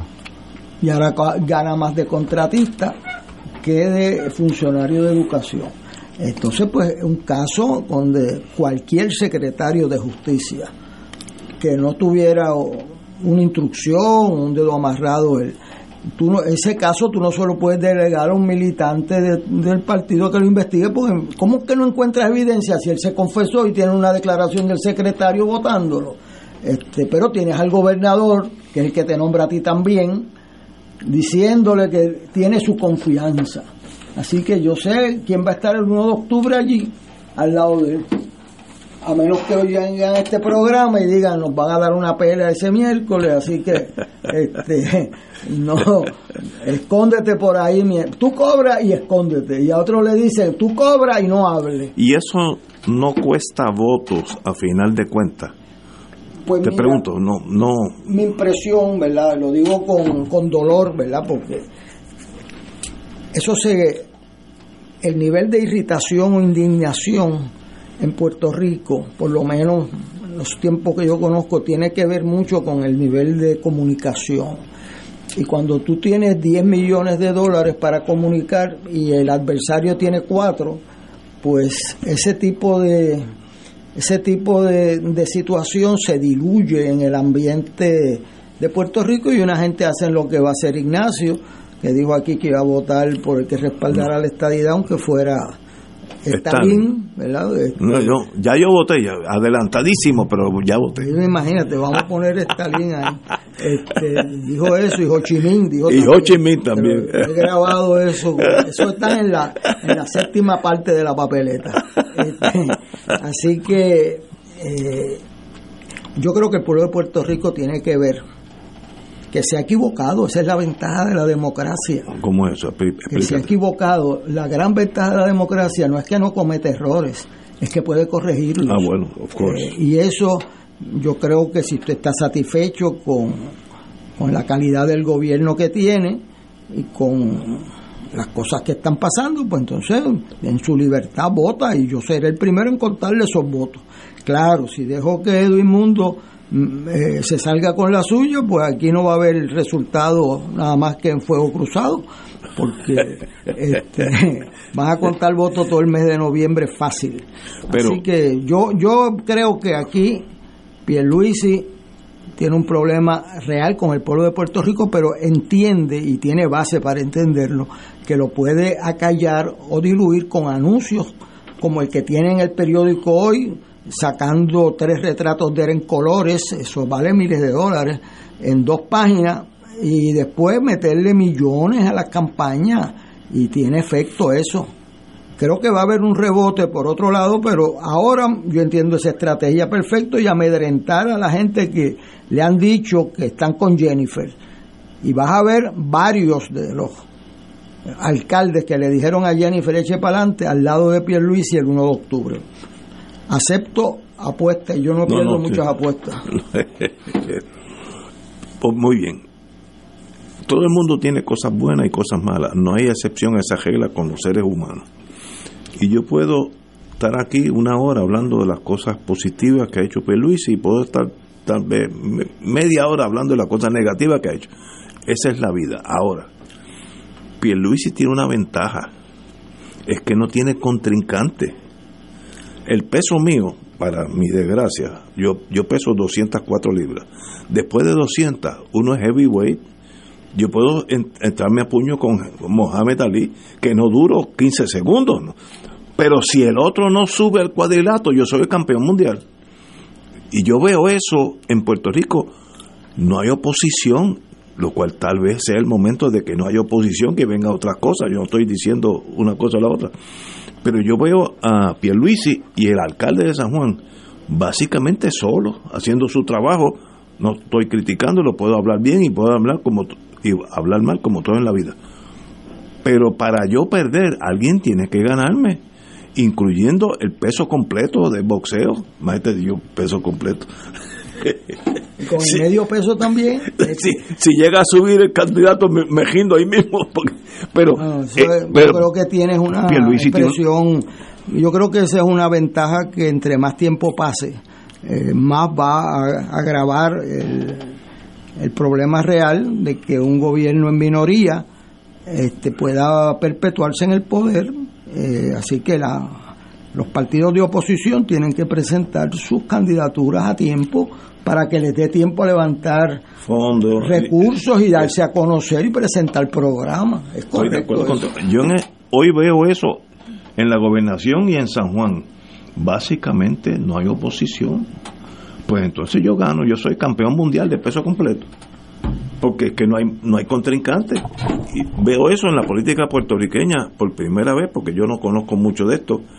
Pero yo si- siempre había por lo menos una pugna, dos líderes que eh, iban a debate. Me acuerdo aquellos debates Pero no te apures que de aquí a diciembre te vamos a complacer. Muy bien, porque sería bu- lo mejor que nos pasa para todos es que haya una buena competencia y gane el mejor. En la vida es así, que, que gane el que saque más votos. Mira qué fácil es. Y, y sin tener que hacer pillería necesariamente. No me hables de la ley electoral, por favor. Vamos a una pausa, amigo. Fuego Cruzado está contigo en todo Puerto Rico. Tu mejor compañía en temporada de huracanes es la radio. En específico, Oro 92.5 FM, la excelencia musical y Radio Paz 810, donde ser mejor es posible.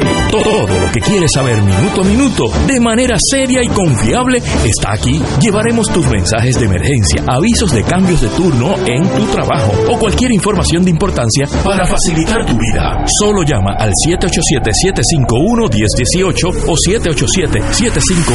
787-751-1380. Y tu familia de Oro 92.5 y Radio Paz 810 te apoya y resuelve. Juntos nos vamos a preparar mejor para enfrentar cualquier evento porque somos el equipo que siempre está a tu lado. A tu lado. Nadie te cuida más que tu familia de Oro 92.5 FM y Radio Paz 810 AM. Buenos días familia. Es la casa a la que siempre puedes llegar sin invitación. A las 10 de la mañana, Judith Felicie es tu anfitriona para conversar sobre medicina, psiquiatría de niños y adolescentes, artes, derecho, valores y fe. Todos los días por Radio Paz 810 AM. Buenos días familia. Donde una conversación parece demasiado corta. Buenos días familia. De lunes a viernes por Radio Paz 810 AM see. Te invitamos todos los domingos a la una de la tarde por Radio Paz 810 AM y los sábados a las 7 de la mañana por Oro 92.5 Cuidando la Creación con la hermana Lisi y sus colaboradores. Entrevista, mensajes educativos y dándole voz a grupos que ayudan a cuidar la creación en el mundo. Recuerda por Radio Paz 810 AM, una de la tarde, domingo, sábado por Oro 92.5 FM a las 7 de la mañana. El béisbol AA en su momento cumbre. Camuy en Calley de protagonista. Una victoria por pueblo y se presenta un fin de semana de tres desafíos. Viernes en Calley desde las 8 de la noche. Sábado en Camuy desde las 7 y 30. Y regresamos al majestuoso Pedro Montañez el domingo a las 6 de la tarde. Se testigo de primera fila. Empieza el viernes saboreando el pirulí en Calley. No te olvides, en mi casa, no. Transmisión por Radio Paz 810 como tiene que ser. Yo voy a mis toritos donde quiera que vayan.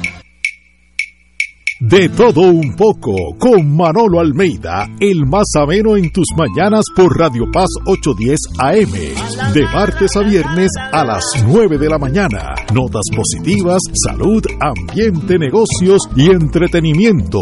De todo un poco, martes a viernes por Radio Paz. ¡Estamos vivos! Y ahora continúa Fuego Cruzado.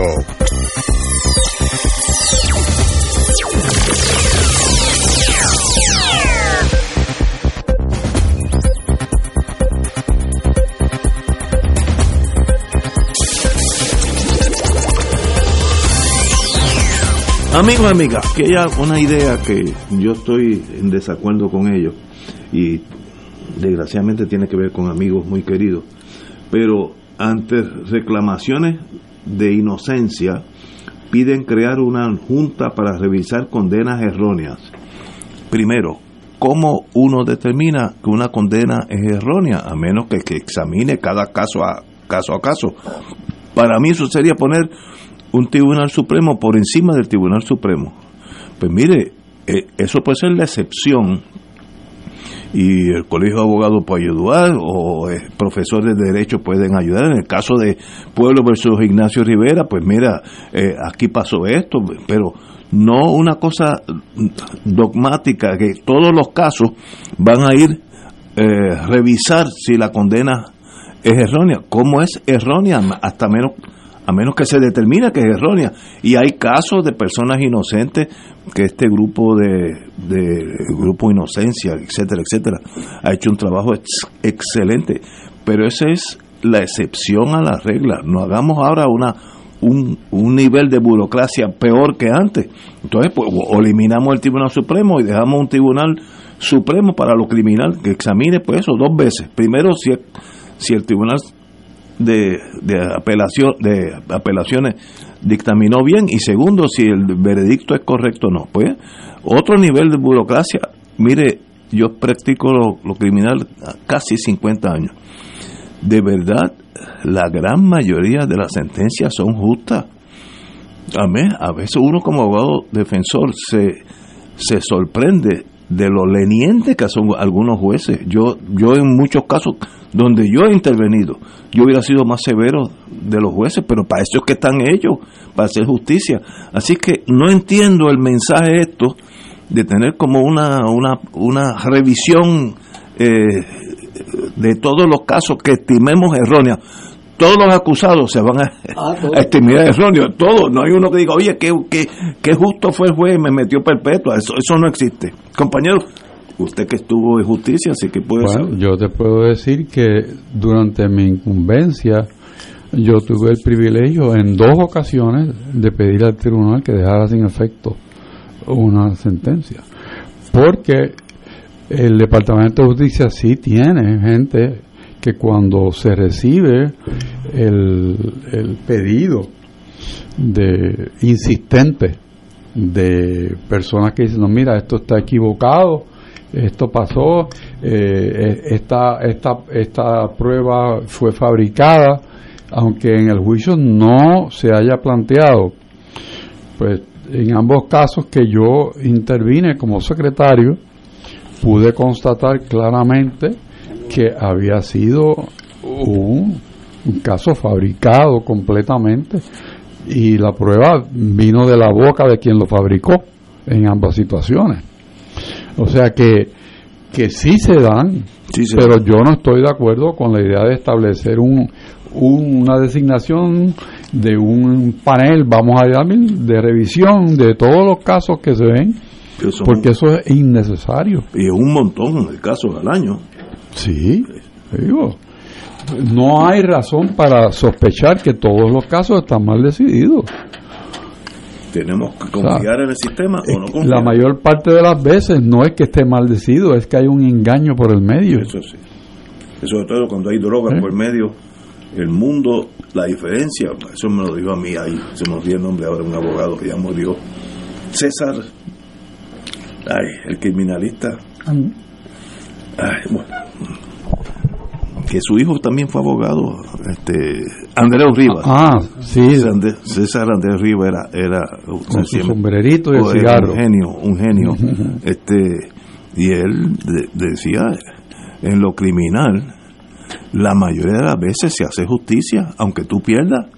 Pero es que ese es el sistema, no, no estamos hablando de que todo el mundo está erróneo, preso. Eh, ahora hay desviaciones, hay en las dictaduras, pues depende del partido que tú estés, y pues te puedes chupar una perpetua y totalmente inocente. Eso también pasa. Este sistema nuestro no es así. Yo no conozco de alguien que diga está preso porque es político. Yo no conozco uno en Puerto Rico. Digo, En estos años no. No sé, así que Te no- puedo decir que eh, ambas situaciones en que yo intervine, la persona que me dio la voz de alarma fue Gino Ponti, que era el, el reportero del San Juan Star que cubría la parte criminal. que. Y, y cuando él presentó en ambas ocasiones el, el caso, eh, lo presentaba ya con algo estudiado eh, que permitía darle seguimiento. Y, y en ambas ocasiones, sin duda alguna, la convicción fue obtenida por pruebas eh, inventadas, vamos a llamarle. Este, yo estoy de acuerdo contigo. El periodismo es un área que cuando se maneja bien maneja, puede hacer mucha justicia, mucha justicia. Ah, iba a decir también que otra persona que sobre uno de esos dos casos también me llamó la atención fue Francisco Aponte Pérez, que era el, el presidente de la Comisión de los Jurídicos del Senado, a quien le llegaban muchísimas quejas del sistema penal. Eh, ¿Por qué? Porque es lo jurídico, ¿no? Y entonces eh, había una, una corriente de comunicación entre esa oficina del licenciado Aponte y el departamento, precisamente porque recibía confidencia, recibía información importante de lo que pasaba dentro de los penales también. O sea que uno no puede descartar información que llega, hay que aquilatarla. Ese proyecto Inocencia, que está en la Escuela de Derecho de la Universidad Interamericana, ha tenido muchos éxitos porque ahora con el ADN y con las pruebas es- tecnológicas, pues, eh, o sea, es mucho más preciso y mucho más. Y hay convicciones que no se sostuvieron entonces. Eso está muy bien. El añadir una capa, yo tengo dudas de que eso sea constitucional porque el juicio por jurado y el Tribunal Supremo el intervenir entonces con alguien que revise sentencia, ahora no, hay que quizás abrir un- una disposición formal en el sistema de justicia criminal para que tengan un vehículo que sea más rápido y vayan a un tribunal a impugnar una sentencia. Eso eh, eh, no es el primero ni el último caso y quizás pues esa parte se puede revisar. El poner una junta a revisar las decisiones de los jueces entre es una intervención en el poder judicial que yo pues tengo mis reservas de que pueda pasar el, el rango de, escrutinio que merecería. o confiamos en el sistema judicial o no confiamos. Es- y si no confiamos, ah, pues entonces cada cual por, en la calle con su rifle ah, listo para disparar. Bueno, esos son dos, dos ciudades, dos tipos de ciudadanías que no queremos aquí. Así que no, no sé cómo tirar la línea ahí. Ahora, no hay, no hay duda que ese grupo de ciudadanos, mayormente abogados, ha hecho un buen trabajo y han sacado dos o tres o cuatro personas que estaban inocentemente, usualmente, eh, erróneamente presas. Eso es usualmente el mundo de drogas. Ah, César Andreo Rivas me dijo hace muchos años, estaba empezando como fiscal, la diferencia entre muchos policías y la gente que está en droga es el uniforme. Vienen del mismo lugar, tienen la misma educación, tienen los mismos problemas. Así que cuidado con mu- muchos casos que pueden ser fabricados porque es otro mundo que nosotros no conocemos. Y yo he tropezado en mi vida que eso eh, no es la norma, pero existe. Y esto, estos ciudadanos en este en este empuje por hacer justicia han encontrado tres o cuatro casos donde estaban totalmente inocentes en la cárcel que no se puede permitir eso, eso no se puede permitir. Para salvar el sistema, eso no se puede permitir. Y entonces eh, siempre hay un malestar, la policía, como dijo César Andrés Rivas, la diferencia es el uniforme, vienen del mismo lugar, tienen los mismos problemas con la educación, tienen pobreza en los dos bandos, eh, así que uno aprende poco a poco en la vida. Pero, también tienes que ver. Puerto Rico tiene un, un- un- una tasa de impunidad en, en crímenes sin resolver bien alta. A diferencia, claro, el, el gobierno federal escoge los casos que se mete, ¿verdad? Ellos, por eh, cada caso federal hay 100 estatales. Eso es importante, la responsabilidad primaria contra el crimen en el federalismo es de los de, de los estados y en este caso de Puerto Rico, pero entonces se ha ido ampliando la jurisdicción federal. Antes había un juez federal que era Irán Cancio nada más. Este, o sea, y ya pues, ¿cuántos hay ahora? Ocho. Ocho más magistrados. Sí, magistrado. Este, o sea, habido los un- visitantes. Más los visitantes. más los visitantes, que es una medida, a mi entender, muy prudente cuando hay un caso Sí, de, de, tono, Sí, sí. de tono político para evitar eh, situaciones indebidas. Y, y vean las sentencias, hay una diferencia en sentencias marcadas entre los convictos PNP y los populares. Y eh, ambos cometieron crímenes deplorables, pero a una por una cartera le metieron 10 años y a otro por 750 mil pesos, 5 años.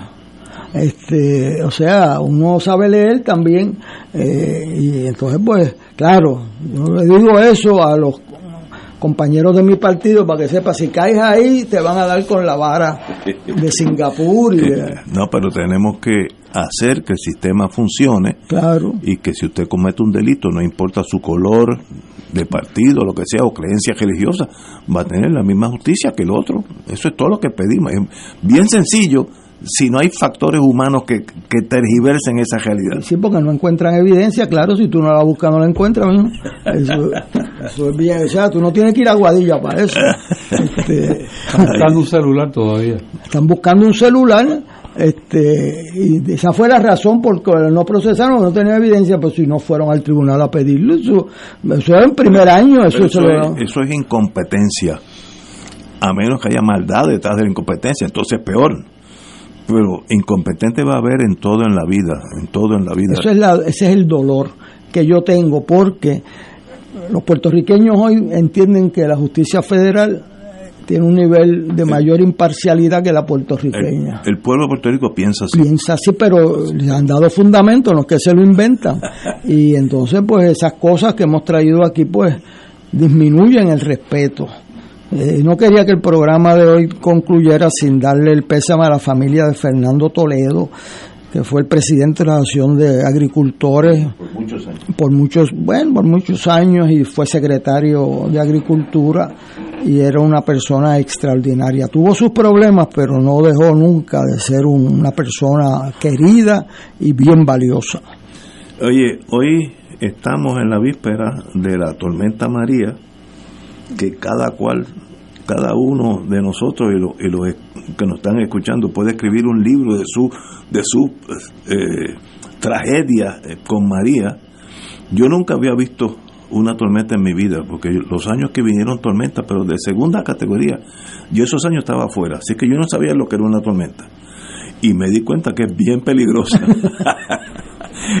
bien tremenda. A mí me cogió, me barató el apartamento, eh, rompió las ventanas, fue una cosa espantosa, como si hubiera habido una explosión dentro de un apartamento. Eh, me tumbó las puertas porque yo era tan ingenuo que cerraba las puertas dentro del condominio, entonces el viento le da, como está cerrada, pues la tumba.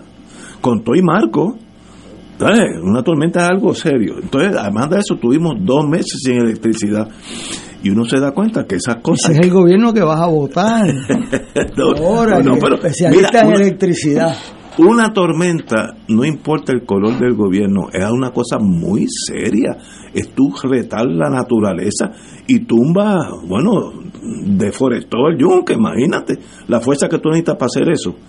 Eh, eh, y todos aprendimos a ser más cautelosos. Yo creo que todos ganamos. Y aprendimos también que sobrevivimos, no importa la adversidad yo tuve dos meses sin electricidad y estoy aquí vivo, o sea, así que tampoco es el fin del universo, pero prefiero que no vengan, fíjate. Yo creo que tú debes trabajar con Luma un ratito para a ver si subiendo, subiendo potes. El año tiene 52 semanas. Antes de Luma pasaba, pero que se iba la luz. Ah, bueno, se iba la luz, pero todo el mundo esperaba pues Luma ha tenido unos aciertos, por ejemplo, el área esa de los paneles, el reembolso a la gente han sido muy eficientes comparado con la experiencia anterior. Pero en los luces en Puerto Rico, en los en las interrupciones de servicio en la panadería que yo voy, que es allí, la, eh, acerca de casa. ¿Te quedas sin pan a cajato? No, me interrumpió un señor porque yo supone que no coma pan este, por la diabetes.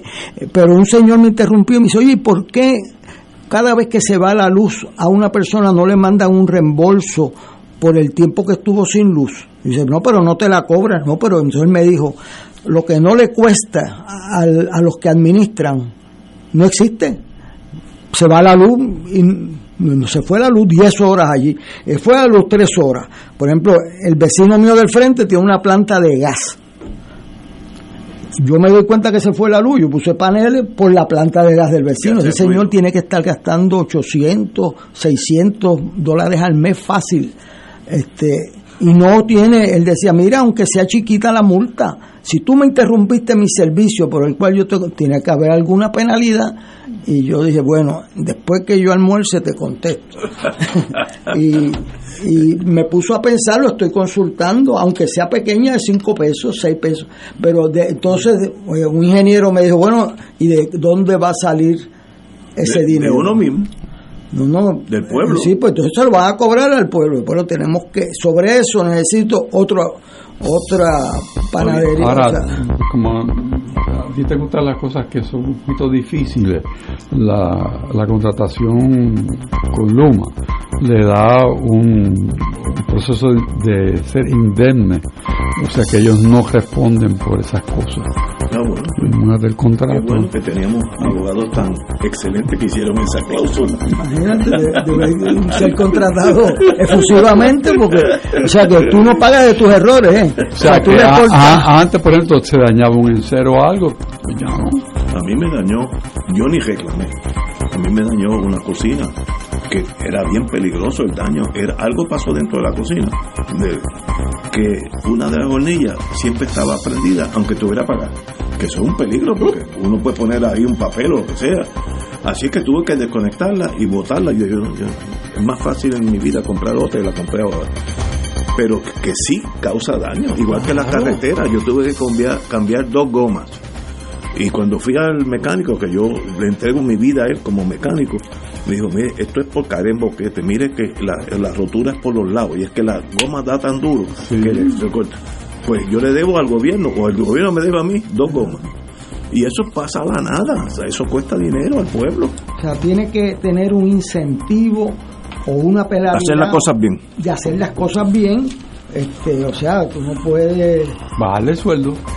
Bueno, que se lo cobren al sueldo del, del director Por eso. alternativa. Ay, por eso digo. o al fondo de pensiones, para que tú veas, o sea, tiene que haber mejor Tiene que haber- cabeza que la pero- mía en este Pero yo nunca había pensado eso, es una buena idea. Una- Algo, aunque sea este simbólico. Sí, bueno, pero pero sin deja de ser simbólico y es práctico. Sí, sí. Entonces alguien tiene que pagar el error. Sí. Ahora mismo nadie paga el error excepto el ciudadano que te interrumpe en el servicio Sí, paga doble. y paga doble. Está como la ley electoral. Señores, tenemos que irnos, así que será hasta mañana, amigos. En-